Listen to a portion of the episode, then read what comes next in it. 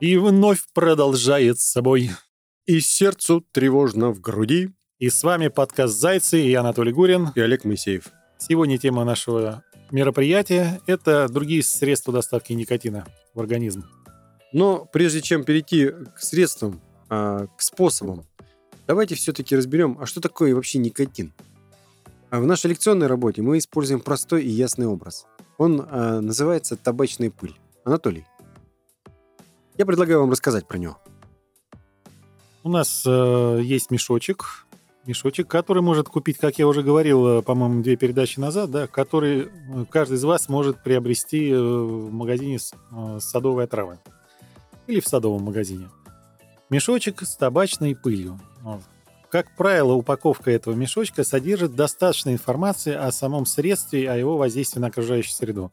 Там честно написано, что Табачная пыль – это природный инсектицид, а, предназначен для борьбы с сосущими, листогрызущими насекомыми, вредителями плодовочных, ягодных и э, цветочно-декоративных культур. А еще может использоваться для временного отпугивания кошек и собак и других мелких грызунов. Но вдруг кошки и собаки ходят к вам гадить на огород. У вас помидор все испачканы, вам не нравится, и вы, э, используя табачную пыль как природный инсектицид... А что такое инсектицид? Инсектицид – это яд, это отрава природного происхождения. Растение, табак, вырабатывало основное активное вещество – никотин для защиты. На протяжении тысячи лет. Это результат эволюции. Конечно, растение хочет жить. Вы хотите жить? Скажите честно, Анатолий. Да, я хочу. И для, того, и для этого буду делать все. И самое главное, буду делать то, чтобы меня не сожрали. Как это растение. Как в том анекдоте. Жить хочешь? Да, а с кем? Да, да, я надеюсь, растению такой вопрос не задавали. Ну, растение, конечно, таким вопросом не задается, но защитные механизмы вырабатывает. И вот защитный механизм растения табака называется никотин. Поэтому, если вы берете этот пакет и переворачиваете его, там есть табличка, от кого а, помогает природный инсектицид. Это луковая муха, крестоцветные бложки, капустные белянки, различные тли, яблоневые, грушевые медяницы. Но самое главное в этом обороте этого пакетика, это раздел меры предосторожности при транспортировке и хранении. Внимательно его изучив, вы узнаете, что табачная пыль – это вещество третьего класса опасности. И для того, чтобы открыть пакетик, нужно предварительно надеть халат, защитную маску, э, очки, перчатки и, самое главное, удалить из зоны поражения детей и беременных женщин. Некоторые бабушки, между прочим, ну вы знаете, э, что уровень э, оплаты пенсионеров пенсионным фондом крайне высок. В основном наши пенсионеры путешествуют по Европе и, вернувшись оттуда, не всегда способны купить пачку табачной пыли. Стоимость ее, по-моему, около 60 рублей. За полкило. Да, полкило. Там, между прочим, э, целых 6 граммов никотина. Да, и этого, кстати, хватает этого пакетика на 31 пачку сигарет. Сейчас быстренько давайте с вами разделим 60 на 31 и поймем, что себестоимость стоимость пачки сигарет составляет всего 2 рубля. Да, а некоторые табачные компании, э, транснациональные гиганты, заявляют о том, что полную пачку сигарет некоторых сортов сегодня они в состоянии сделать за один американский цент. То есть это всего-навсего по нынешнему даже сильно возросшему курсу 71 копейка. А минимальная стоимость пачки сигарет на рынке у нас сегодня 86, э, по-моему, там 78, ну, в общем, чуть меньше 87 рублей. Минимальная стоимость, я повторю а средняя, она уже перевалила за 100 рублей. Так вот, на этой пачке, э, в числе прочего, все ясно и подробно прописано. А некоторые бабушки, не способные купить себе пачку табачной пыли, делают следующим образом. Они собирают окурки. У нас не всякий курильщик, не всякий, знаете, как э, в классическом произведении, не всякая птица долетит до середины Днепра. У нас не каждый курильщик сможет добросить свой окурок до урны. Ну, так уж складывается. Не знаю, вы видели окурки, которые валяются вокруг? Они же кругом валяются. Это лишнее доказательство импотенции курильщиков. Неспособности добросить что-то куда-то. Я уже не говорю засунуть что-то куда-то. Вот. А добросить просто даже что-то куда-то они не в состоянии. Сигаретные пачки, окурки валяются э, повсеместно. Между прочим, какое-то время назад правительство Российской Федерации предпринимало усилия на эту тему, как обычно по сбору средств с населения, предложили ввести особый экологический налог на курильщиков – а предложили сделать так, чтобы курильщики сами оплачивали замусоривание нашей планеты.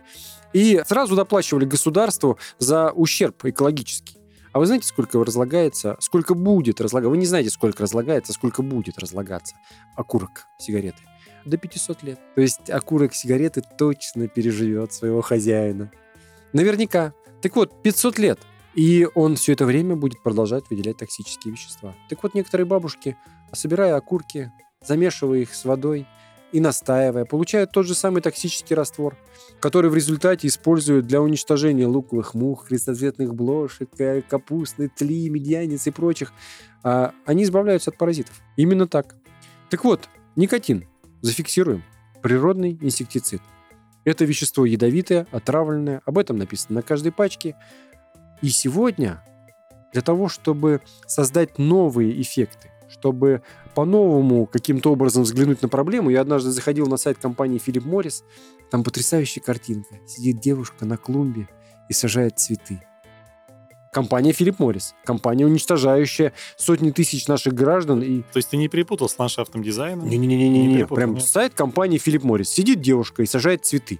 И написано «Взгляни на мир с другой точки зрения. Пахнет фиалками, что Я думаю, да. Это была возможность передачи э, значит, вкусовых каких-то ощущений, была запахло бы фиалками сто процентов просто. Так вот. Затейните, да. А как можно? Вот вы видите, лежит куча дерьма. Как вы можете на нее взглянуть с другой точки зрения? Ну, обойдите с другой стороны. Это та же куча дерьма. Здесь то же самое. Вы поймите, вот мы это вещество всячески исследовали вдоль и поперек, что называется. Мы смогли посмотреть запах противный цвет. Ну, сами знаете, какой цвет у табачного листа иссушенного. Да, а, вкус. Вкус понятно. А задача? Задача запихнуть это вещество внутрь человека каким-то образом. А если кто-то из вас знаком с трудами академика Павлова, который в свое время собачек мучил таким образом, вливал им в пасть непригодные к питанию вещества, ну, например, слабый раствор кислоты – и внимательно смотрел, это эксперимент назывался. Я бы с собачками такого, конечно, не сотворил.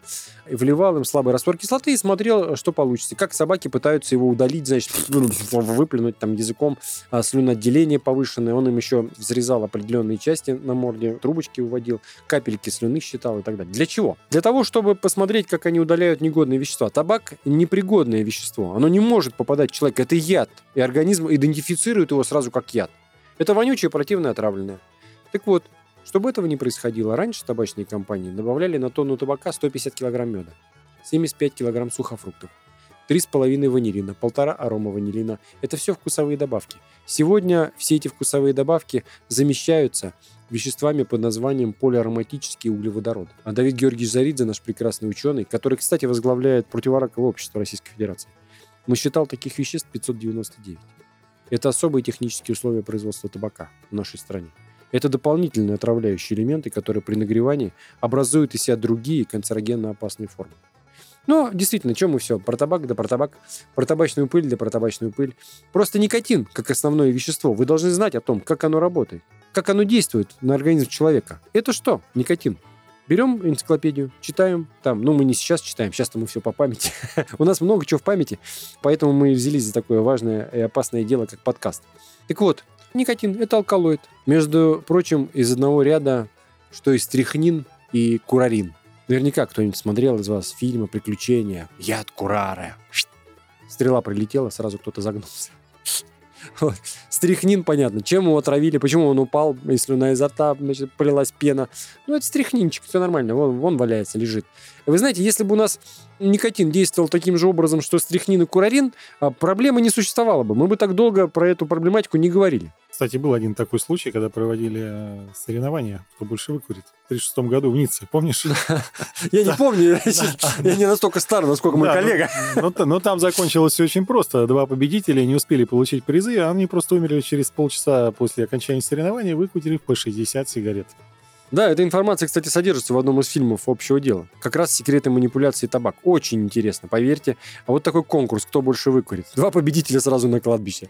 Так вот, представьте себе, вещество опасное, ядовитое, вонючее, противное, которое содержится в составе сигарет, которое в случае передозировки сразу приводит к смерти, в случае какого-то, знаете, я бы даже не назвал это, все равно повреждающее. Умеренно, неумеренно, нет такого понятия умеренное употребление повреждающих элементов. Например, просто если бы табак и входящий в его состав никотин действовал так же, как, например, стрихнин или курарин, мы бы сейчас не говорили о психологии этого явления. Представьте себе ситуацию. Курильщик выходит с утра, подходит к табачному ларьку и говорит, «Э, дайте мне, пожалуйста, сигарет. Ему выдают, он э, берет, открывает пачку, затягивается и умирает. Тут же на месте падает, э, закатывает глаза, зелене, синеет, зеленеет, э, немного подергается в корчах и погибает. И школьники, детишки идут в сад с утра, у каждого табачного ларька видят картину. Лежит 5-6 курильщиков. Кто-то еще, возможно, дергается, а кто-то уже остыл, закатив глаза в небо, глядя на проплывающие облака. Романтичная картина. И э, детишки что думают в таком случае? Как вы думаете, они будут брать с таких людей пример? Как вы считаете, Анатолий? Представьте себе ситуацию, да? Вы выходите, лежит пять трупов возле табачного ларька. Не хотите последовать их примеру? Не успел бы, наверное, последовать. Вот именно. Но, к сожалению, ситуация такова.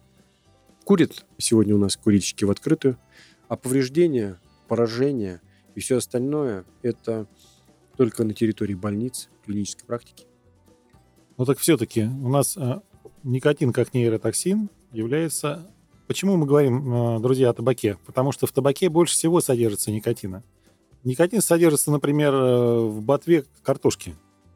Да, для того, чтобы там получить ту же самую дозу, э, куричку необходимо выкурить будет сток этой картошки. Соответственно, он, наверное, быстрее умрет от удушья в результате попадания продуктов сгорания в легкие, чем от...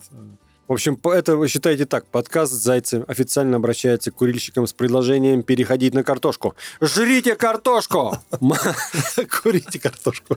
Благо, ботвы много. Нет, нет, курить не надо. Пускай они просто едят картофель. Вот даже чипсы. И вот если каждый курильщик откажется от курения в пользу чипсов, мы, конечно, потом и с чипсами разберемся, но это попозже.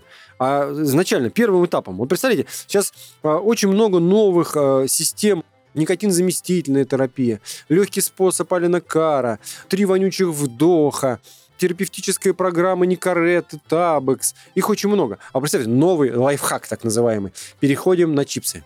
То есть каждый курильщик вместо курения, вместо курения все хватаются за чипсы. Это тоже вредно, конечно, там соль, да, и, в общем, разные тоже. Мы тут про здоровое питание можем отдельно, конечно, поговорить. Просто если мы уже взяли такую серьезную тему, как никотин-содержащие препараты и курение, да, то, конечно, мы бы не хотели, чтобы нас уподобили людям, которые предлагают переходить э, с обычных средств употребления никотина на какие-то другие никотин-содержащие. Мы категорические противники никотина как вещества вообще, которое влияет на организм человека. Так вот, о других э, никотиносодержащих препаратах. Вот представьте, сидят маркетологи табачных компаний, видят, что у них продажи сигарет падают. Что им делать? Бабки-то нужны, правда? Предлагаю разыграть монолог э, представителей табачных компаний. Я буду директором маркетингового отдела, а Анатолий, например, директором по развитию компании какой-нибудь табачной, крупной, транснациональной, мерзкой, э, подлой. Так, Олег Олегович, у нас э, падают э, продажи, менеджеры шляются по магазинам, и ничего у них не берут. Э, надо что-то решать. Надо Я что-то знаю. придумать. Я знаю, продажи падают. Регулярно читаю финансовые отчеты. Вы регулярно свою зарплату смотрите, Олег Олегович. Что нам делать? Что все пропало? Надо, Шеф, все надо- пропало. надо что-то придумать. Надо придумать, каким образом засунуть в людей вот этот наш любимый никотин. Нужно что-то новое. Креативное. О, слово креативное. Не творческое, а именно креативное. У нас есть креативный директор. Зовем его сюда. Приходит какой-нибудь болван, креативный директор, говорит, я знаю, я знаю, что делать. Итак, и что же делать? Посмотрите, посмотрите сюда. У каждого сегодня в кармане есть какой-то гаджет. Я буду с акцентом говорить, потому что это все иностранные компании. С японским. Да, с японским. А, сисяй, да. Здравствуйте. Посмотрите, пожалуйста, сюда. Компания Sony предлагает вам новый гаджет. Sony Ericsson. Значит, вот, э, пожалуйста, iPhone, гейфон и, и прочие другие гаджеты. А почему бы не сделать табачную зависимость никотиновую? Такой же интересный. Да. И современный. И, и электронный. Идея. Это моя идея, Олег Олегович. Так, премия мне. Так, значит... НАСА, тера- НАСА, На- нет НАСА. НАСА, да. Твоя идея. Нет наша. Мой подкаст. Нет наш.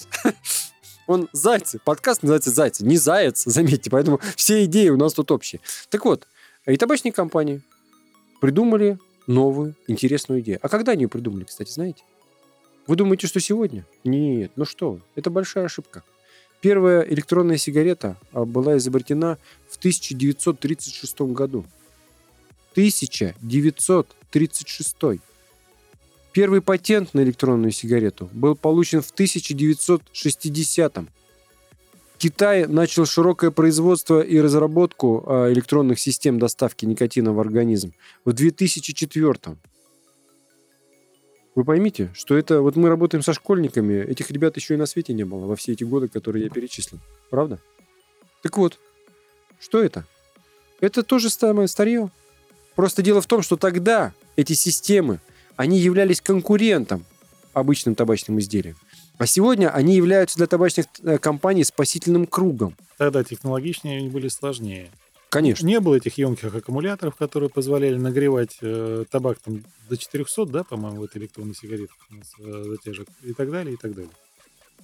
Так вот, эти табачные вещества, э, таб- эти табачные средства, средства доставки никотина, электронные так называемые, а они тоже претерпели долгую эволюцию. И сегодня они тоже очень дешево, и видов их главное, их видов около 300. И это если мы только говорим об электронных средствах доставки. Мы еще не говорим о никотин-содержащих смесях. Для этого, я думаю, нам придется побеседовать отдельно. Отдельный выпуск этому посвятить. А вот электронные средства доставки никотина. По принципу контраста табачные компании предложили новый модный гаджет специально для молодежи. Это втягивание молодежи в курение, безусловно. Это специально для них. Причем изначально э, более старшему поколению это преподносилось каким образом? Это поможет вам отказаться от курения. Да с чего вдруг поможет, если это одно и то же вещество, никотин, никотиновая зависимость? Это поможет вам избавиться от продуктов сгорания табака. Да, может быть, от курения вы избавитесь, но вы будете сидеть уже стабильно на вот этих электронных средствах. Южная Корея.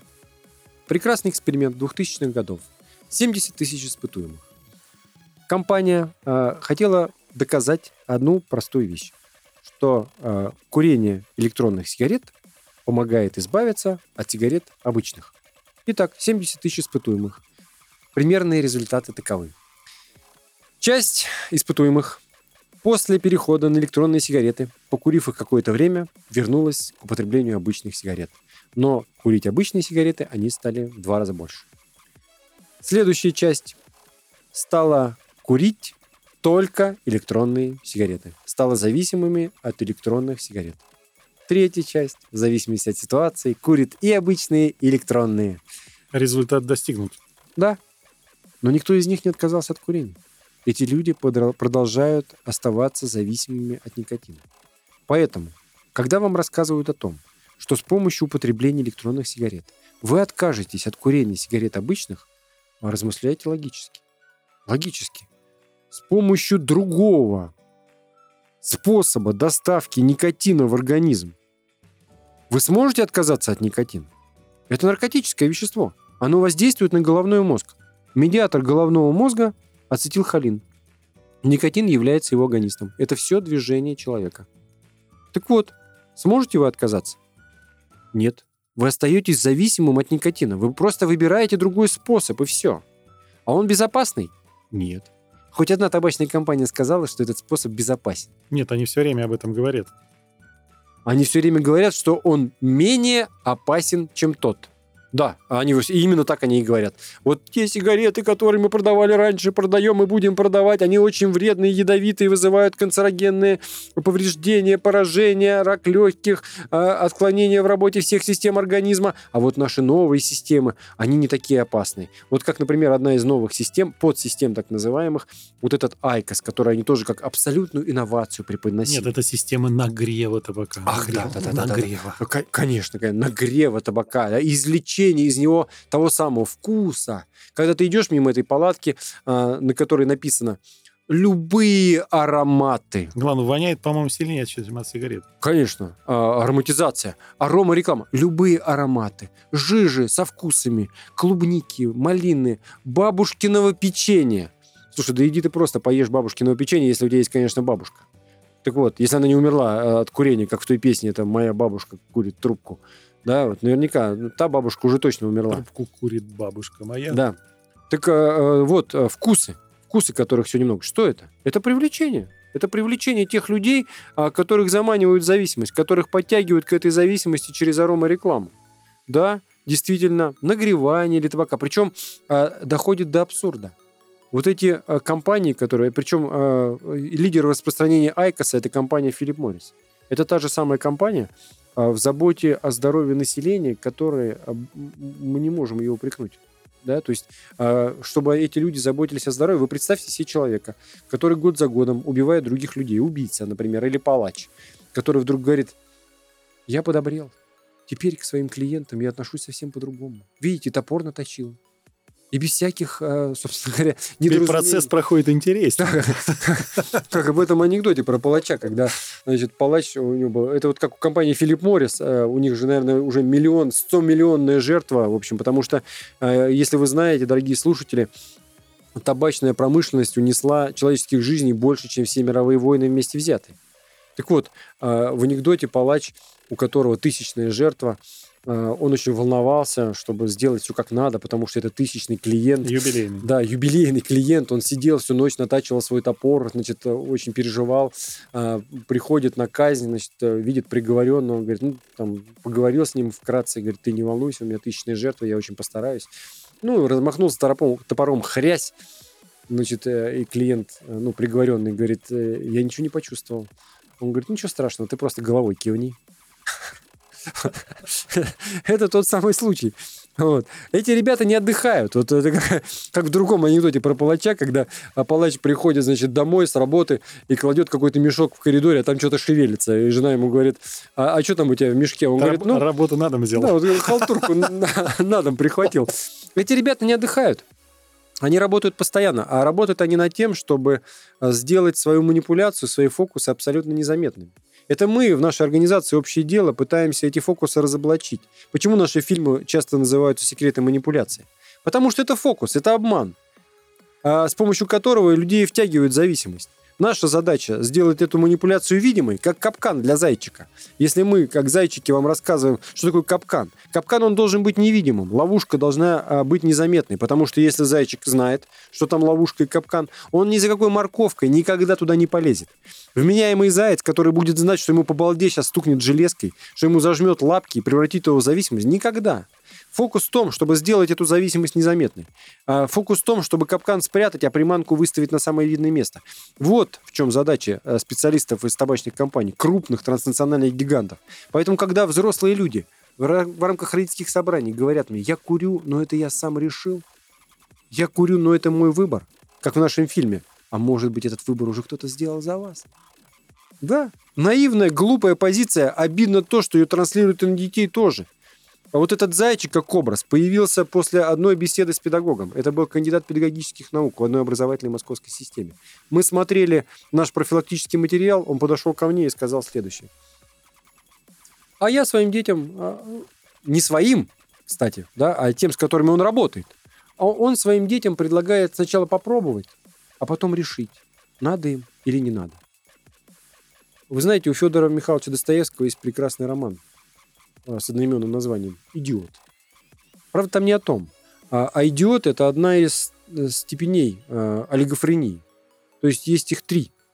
Да? А, Дебил, олигофрен и идиот. Идиот – это самая тяжелая стадия. В данном случае человек идиот.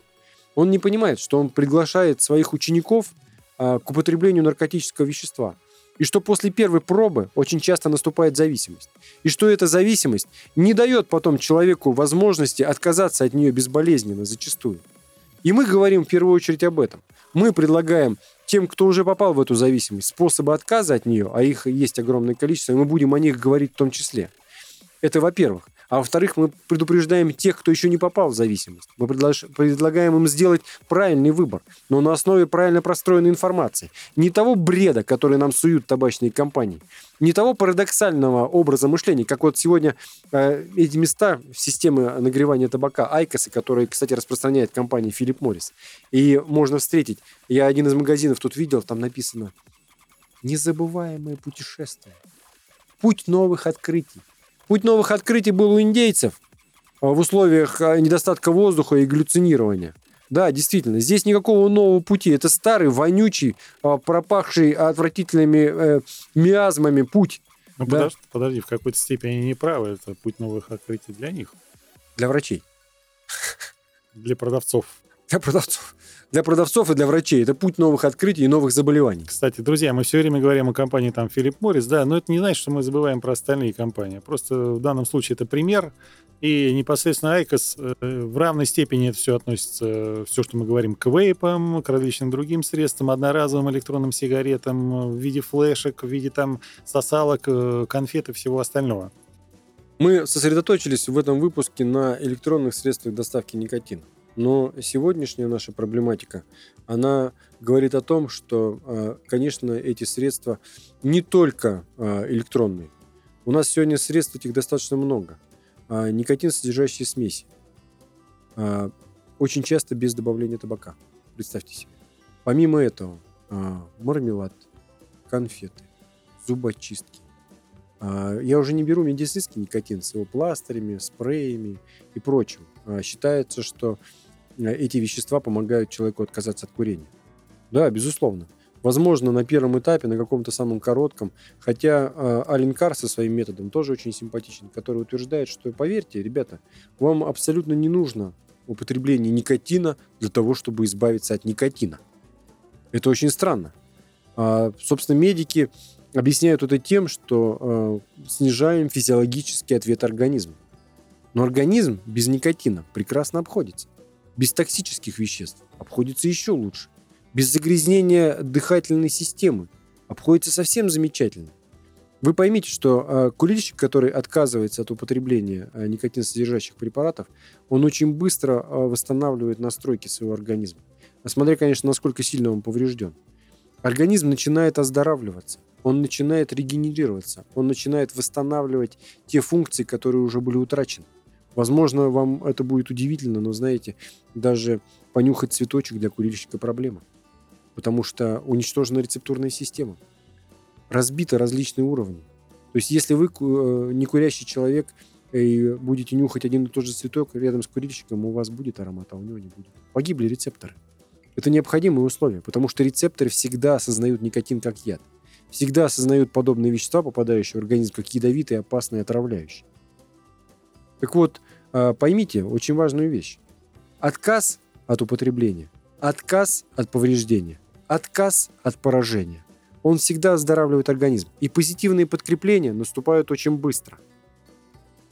Человек сразу начинает осознавать это. Пропадает отдышка, становится свежим дыхание, сердцебиение, приходит в норму, кровяное давление. У вас розовеет лицо, в конце концов. Да. Слух, зрение, обоняние. Все приходит в норму. Разве это не стоит того? Разве это не стоит просто того, чтобы жить, радоваться, смотреть вокруг другим взглядом? Ведь вы знаете, что нет ни одной системы организма, которая не повреждается таким образом. Не верите? Можем легко проверить. Представьте себе, мы этот пример очень часто приводим детям э, в различных наших лекционных программах. Ну, я предлагаю этот пример перенести на следующую нашу программу, потому что в этой, я думаю, мы дали достаточно информации, и время пришло попрощаться. А пример с дыханием мы приведем в следующем нашем выпуске. И нам было очень приятно с вами пообщаться. С вами были Олег Моисеев и Анатолий Гурин. До новых встреч. Счастливо.